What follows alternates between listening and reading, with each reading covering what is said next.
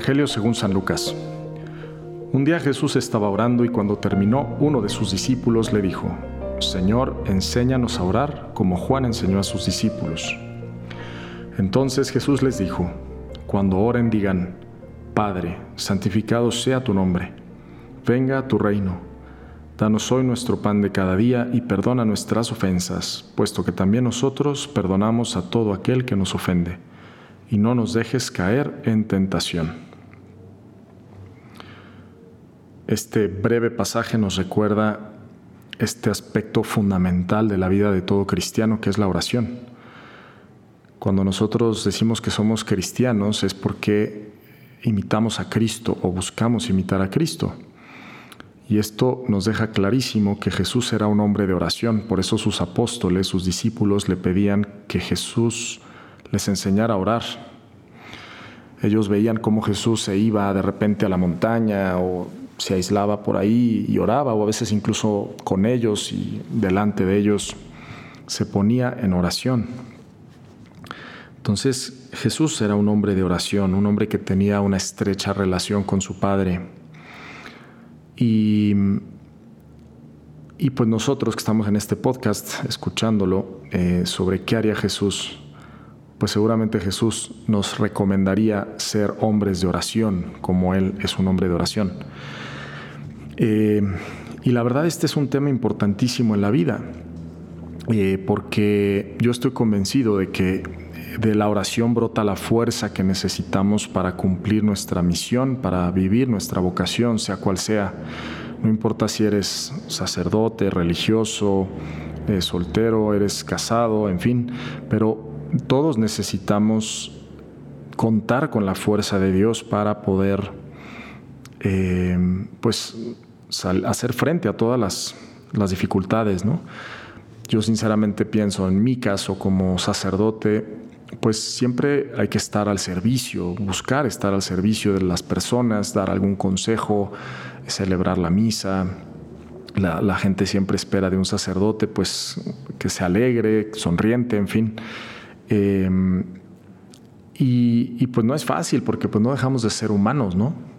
Somos humanos que también hay días que nos sentimos mejor, hay días que nos sentimos peor, estamos cansados o estamos muy bien. Y me imagino pues que lo mismo debe ser en el matrimonio. Los que estén escuchando que están casados y tienen a su pareja, a sus hijos, pues saben lo difícil que muchas veces es estar a la altura, ¿no?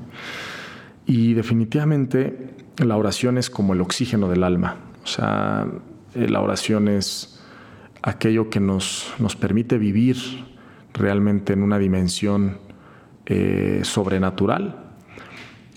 Una persona que no ora, pues vive continuamente en un plano terrenal, o sea, todas las cosas las ve y las vive, eh, pues como algo que no trasciende. Pero la oración nos ayuda mucho a elevar todo a Dios. Y es muy bonito escuchar cómo Jesús les enseña el Padre Nuestro a sus discípulos. Y aquí se reflejan los diferentes tipos de, oración que hay. Digo, hay muchas formas, incluso si uno lee el catecismo, pues hay muchas formas de, clasificar los tipos de oración, pero por lo menos aquí eh, podemos distinguir algunos a través del Padre Nuestro que Jesús enseña a sus discípulos y que nos pueden servir mucho.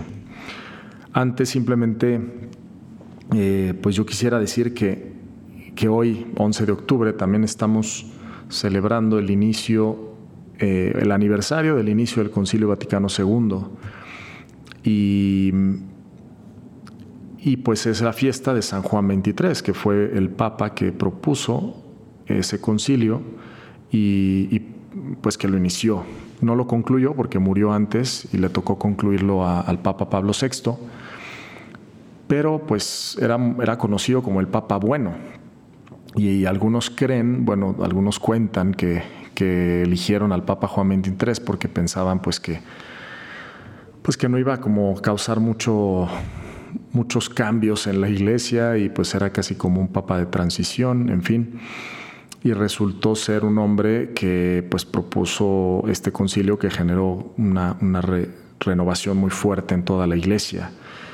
Y pues él, su complexión, pues no era, pues él, era bajito, muy chiquito, de hecho su cuerpo está incorrupto en la Basílica de San Pedro en Roma, se puede ver ahí, hay una vitrina, y era muy, muy chaparrito, gordito, eh, simpático, y, ya era grande cuando lo eligieron. Entonces, em, pues uno piensa, hombre, un hombre tan pequeño y tan, pues sí, pues quizás no, las expectativas a veces, las apariencias nos engañan, ¿no? En base a las, expectativas que están basadas en las apariencias. Pero lo que sí nos queda clarísimo es que San Juan 23 fue un hombre de un alma muy, muy grande, ¿no? Un hombre que siempre buscó imitar a Cristo y era sin duda un hombre de mucha oración y eso fue lo que le llevó, escuchando la voz de Dios en la oración, a a tomar esa decisión de iniciar este concilio. Y así sucede en la oración. Cuando estamos en la oración, Dios nos va hablando y hay que aprender a escuchar a Dios. Y, así como estos discípulos le dijeron a Jesús, enséñanos a orar, lo primero que nosotros debemos hacer es pedirle a Dios, Señor, enséñame a orar, pedirle al Espíritu Santo que ore en nosotros, porque la oración sin duda es un pues es una obra de Dios y del hombre en conjunto, no solamente del hombre y no solamente de Dios. Por mi parte, pues yo tengo que disponerme, tengo que buscar un tiempo, un momento, un lugar adecuado. Si yo busco un lugar con muchas distracciones, con mucho ruido, pues va a ser muy difícil que realmente pueda yo llegar a un recogimiento de mi alma para poder escuchar la voz de Dios me voy a distraer con mucha facilidad. También un momento adecuado, ¿no? Hay veces que uno pues tiene mucho trabajo, no tiene mucho tiempo y pues no le queda mucha opción más que buscar el momento eh, que tenga disponible, ¿verdad? Y no importa tanto cuánto tiempo, sino la calidad de ese tiempo, ¿no? Que sea un tiempo hecho con mucho amor. A mí me gusta mucho decir que la oración es poner en juego las virtudes teologales, que son la fe, la esperanza y el amor. La fe para creer en Dios, la esperanza para confiar en Él, saber que me escucha, y, el amor para decirle, pues esto que estoy haciendo, Señor, es un acto de amor, ¿no? Es porque te quiero, como cuando uno le llama a su novia por teléfono, ¿no? Pues le llamas porque la quieres. Lo mismo con Dios, nos ponemos en contacto con Él a través de la oración.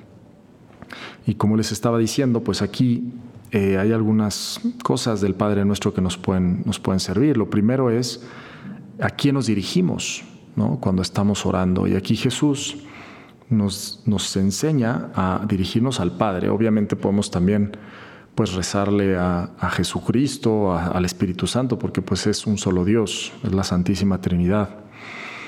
Pero Jesús sobre todo quiere que recordemos que somos hijos de Dios. Por eso nuestra relación con Dios también es de, hijos. Por eso Él nos dice, digan Padre, ¿no? Es lo primero. Entonces, ser conscientes en los momentos donde vamos a hacer oración, que nos estamos dirigiendo al Padre.